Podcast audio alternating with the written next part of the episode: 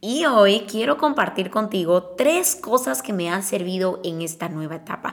En varias ocasiones he compartido con ustedes en mis redes sociales de cómo voy en esta etapa de comprometida con todos los quehaceres y con el trabajo, con el, nuestro hogar con Rodri, mi familia, eh, mis amigos, la boda y tantas cosas que hay en esta nueva etapa. Quiero compartir contigo tres cosas que creo que es importante tomarlo en cuenta porque podemos envolvernos en frustraciones, incluso en estrés de lo mucho que tenemos y de lo poco que sentimos que avanzamos. Sentimos que ya no tenemos una pausa, un respiro para nosotros y en esta etapa he podido experimentar diferentes eh, emociones, eh, tanto buenas como malas, porque a veces sentimos que es mucho, bueno, eso fue en mi caso, que siento que es mucho todo lo que está pasando en esta etapa de mi vida, pero a la misma vez he aprendido a disfrutarla. Entonces quiero compartir contigo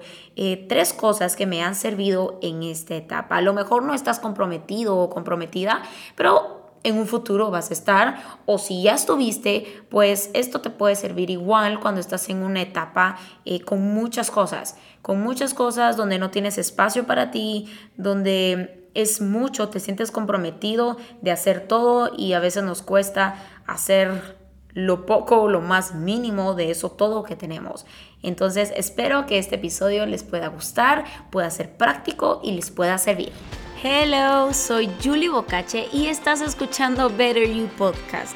Si quieres dejar ir la perfección y el estrés de cada día para que puedas disfrutar de cada temporada en tu propio ritmo, me alegra que estés aquí. Cada semana te invito a que reduzcas la velocidad, hagas una pausa y te unas a mí para explorar formas prácticas de vivir de una manera intencional y puedas facilitar las partes complicadas de la vida para que puedas concentrarte en lo que realmente importa. Creo firmemente que el poder está en practicar todo lo que aprendemos y para eso es este podcast y los episodios de cada semana para poder ser intencionales y poder vivir una vida y cada día con gratitud. Estoy ya, solo para introducir, a 25 días de mi boda. Esta etapa, estos últimos meses han sido una locura con tanto, con trabajo, familia, el nuevo hogar, pasar todas mis cosas, la boda, eh, el viaje, todo, todo, todo. Ha sido una locura, pero a la misma vez ha sido una, una etapa que he aprendido muchas cosas, a balancear, a, a dar ese espacio y no solo eso, sino disfrutar. Aprender a ser agradecida por los pequeños momentos y esforzarme también por apreciarlos, ser intencional y estar muy presente en esta etapa, en el momento, con los que me rodean, para poder valorarlo y disfrutarlo también. He publicado en varias ocasiones también que he querido eh, estar muy presente en esta etapa y por eso me he desconectado un poquito de las redes sociales, eh, de todo. Básicamente me he desconectado un poquito porque es bastante y quiero compartir con ustedes qué he hecho en esta parte donde me he desconectado un poco. Y la primera cosa que te quiero eh, compartir hoy que me ha servido en esta nueva etapa es aprender a decir no. Aprender a decir no. Yo sé que no nos gusta esto porque obviamente a quién le gusta decir no. Creo que a nadie y es a lo mejor un poco incómodo cuando alguien llega y mira, tengo esto, puedes realmente uno por dentro, uno sabe cuál es la respuesta y no sé por qué decimos lo opuesto o decimos la respuesta incorrecta. Y no digo que esté bien decir no a todo, claro que no, solo estoy diciendo que aprender a decir no y poner límites puede servirnos para algo bueno. Y yo estaba escuchando otro podcast de, unas, de una de las personas que admiro mucho y ella decía que cada vez que yo digo sí a algo o a alguien, estoy diciendo no a algo más que es importante también. A cada cosa que yo digo sí, yo estoy diciendo no a algo más. Siempre. Entonces, en esta etapa he aprendido a decir no suena mal, de verdad yo lo escucho y suena mal y qué feo y qué incómodo y cómo voy a hacer eso, pero es necesario aprender a poner límites. ¿Y cómo sé cuándo decir no? ¿Cómo identifico cuándo debo decir no y cuándo debo decir sí? Viendo mis prioridades. ¿Cuáles son tus prioridades? ¿A qué cosas tienes que decir no? Y en mi caso, esto me ha servido muchísimo porque si yo en esta etapa hubiera dicho sí a todo lo que me invitaban, a todo lo que me pedían, a todo, todo, todo, estaría llorando probablemente, frustrada, porque es tanto a lo que he dicho sí, por ejemplo, en este, en este ejemplo que les estoy dando, es tanto a lo que he hecho sí que no he podido ser intencional en lo otro que yo ya había dicho sí para mí, pero que fue un no porque dije sí a alguien más. No sé si me estoy dando a explicar, pero necesito ver mis prioridades. ¿Cuáles son mis prioridades ahorita? ¿Qué es lo más importante en esta etapa? ¿Qué quiero de esta etapa? Y eso, ¿quién define tus prioridades? Tú. Nosotros somos los encargados de definir cuáles son nuestras prioridades en diferentes etapas que estamos pasando. En mi caso, mis prioridades ahorita es mi familia, eh, mis amigas o mis amigos que son súper cercanos a mí, eh, Rodri, por supuesto, y familia. Me quedo ahí. Me quedo en familia, Rodri, la boda y trabajo. Creo que esas son las cuatro cosas que, o cuatro prioridades que han sido para mí. Literal, la nueva etapa de que viene una boda, también esa transición de pasar a vivir con toda mi familia a pasar a vivir con Rodri una vez nos casemos, formar un hogar, comenzar a, cocinar, comenzar a hacer cosas de ama de casa.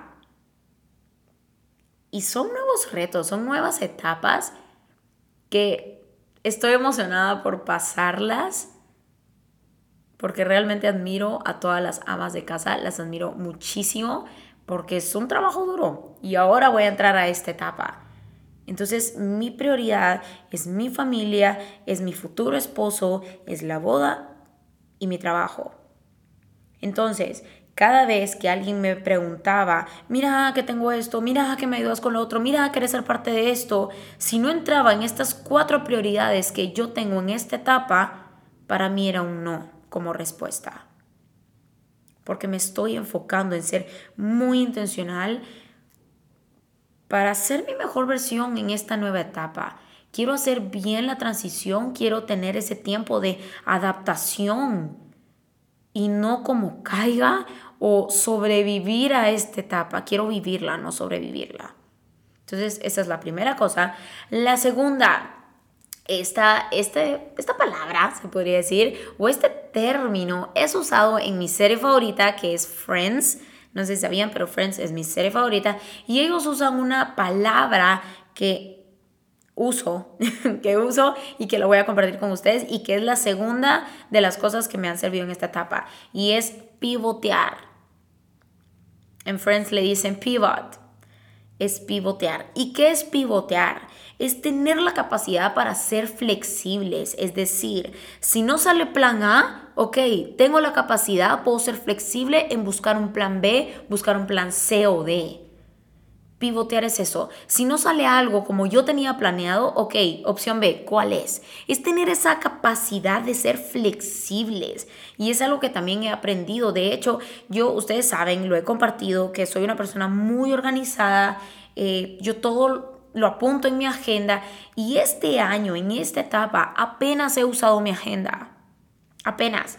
¿Por qué? Ahora estoy en esta parte de pivotear de un día a la vez, no puedo programar o planificar tanto, o sea, no estoy diciendo que esté mal planificar, por favor, no, yo amo planificar, pero en esta etapa yo he aprendido a pivotear, a ser flexible, tener esa capacidad de estirarme y ver otras opciones que a lo mejor no tenía yo en mente o no había tomado en cuenta aprender a pivotear. ¿Qué pasa si no sale esto?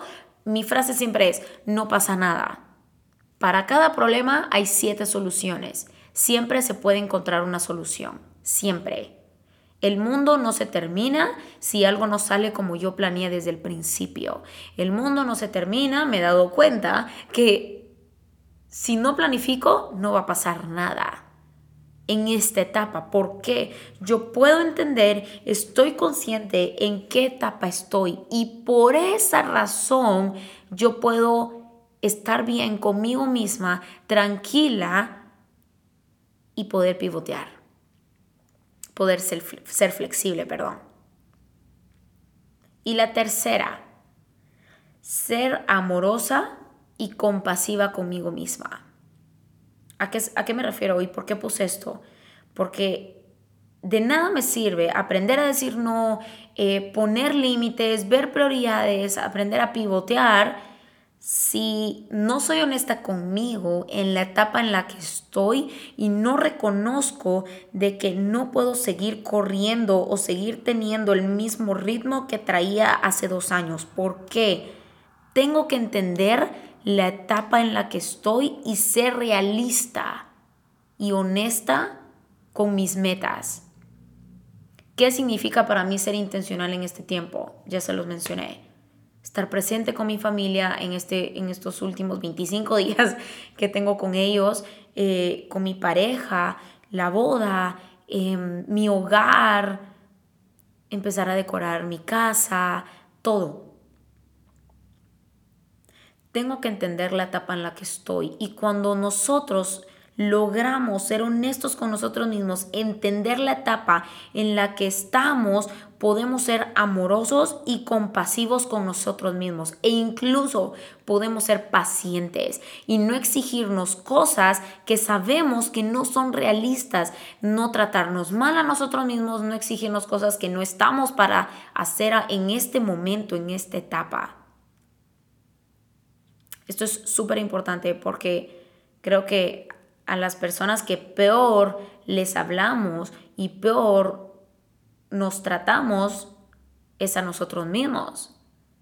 Y por eso digo que es parte importante ser amoroso, compasivo y paciente conmigo mismo. ¿Por qué? Porque tengo que entender la etapa en la que estoy y ser realista en mis metas, ver cuáles son mis prioridades, cuál es mi por qué y no solo eso, mi por qué lo tengo que definir yo, no los demás. ¿Cuál es mi porqué? ¿O qué significa para mí ser fuerte o ser intencional en este tiempo? ¿Qué significa para mí? De hecho, e, para darles un ejemplo, eh, hace, mm, estoy pensando, creo que fue en enero, hace, bueno, a principios de año, en enero, no me recuerdo bien la fecha, pero en enero Em, nosotros en pandemia y todo eh, hicimos ejercicio. Yo he hecho ejercicio toda mi vida, es parte de mí, es un hábito que ya tengo igual con mi familia. Y en pandemia los cinco hacíamos ejercicio todos los días juntos a las 7 de la mañana y es algo que compartimos como familia, el hacer ejercicio y es algo rutinario y es un hábito como must, un necesario en cada día en mi casa. Y en enero eh, decidieron eh, meterse al gimnasio mis papás, mis hermanas, y yo pensé antes de tomar una decisión y dejarme llevar por la emoción, porque como ellos también, yo también lo hemos hecho juntos toda la vida, em, tomé la decisión de no meterme. ¿Por qué? Porque como ahora o en esta etapa mi agenda ha sido tan irregular, no me quiero frustrar por no cumplir un horario o un ejercicio con ellos que solo no, no me da chance. ¿Por qué? Por la etapa en la que estoy. Y eso no me hace a mí una mala persona ni a mi familia. porque Ellos están en otra etapa. Yo estoy en otra. Yo ahora, en este momento, en esta etapa, no puedo definir un horario exacto donde yo pueda hacer ejercicio todos los días. Trato de, pero no siempre puedo. Porque de verdad, en esta etapa cosas salen, entonces ahí es donde me ha tocado pivotear. Entonces fui honesta conmigo misma y pude reconocer que no era la etapa o el momento o no me iba a ayudar meterme en un horario específico con ellos porque no me iba a ser posible por la etapa en la que estoy. No sé si me estoy dando a explicar, espero que sí, pero tenemos que ser honestos con nosotros mismos, aprender a pivotear y entender la etapa en la que estoy y qué significa para mí estar saludable, ser saludable, eh, no sé, ser fuerte, estar fuerte y ser intencional.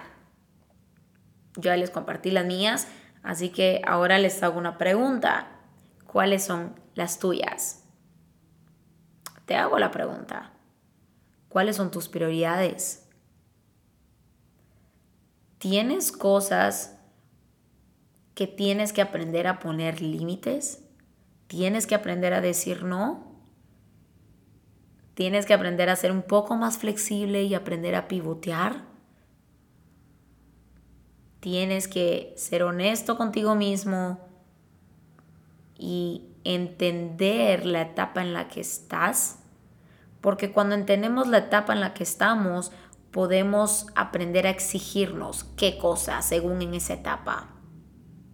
Entonces, te dejo como tarea que puedas responderte estas preguntas y como saben, que puedan poner en práctica estas tres, tres cosas. Espero que que les haya servido, que les, o que les pueda servir una vez lo pongan en práctica, que les haya gustado. Y si saben de alguien que a lo mejor necesita escuchar esto o está en una etapa o en una transición de la vida o difícil o lo que sea, que ustedes puedan decir, uy, esto le puede servir, que lo puedan mandar o incluso que lo puedan compartir en sus redes sociales, así yo puedo verlo también y pueden etiquetarme en mis redes sociales como arroba julibocache y arroba betteryou.gt.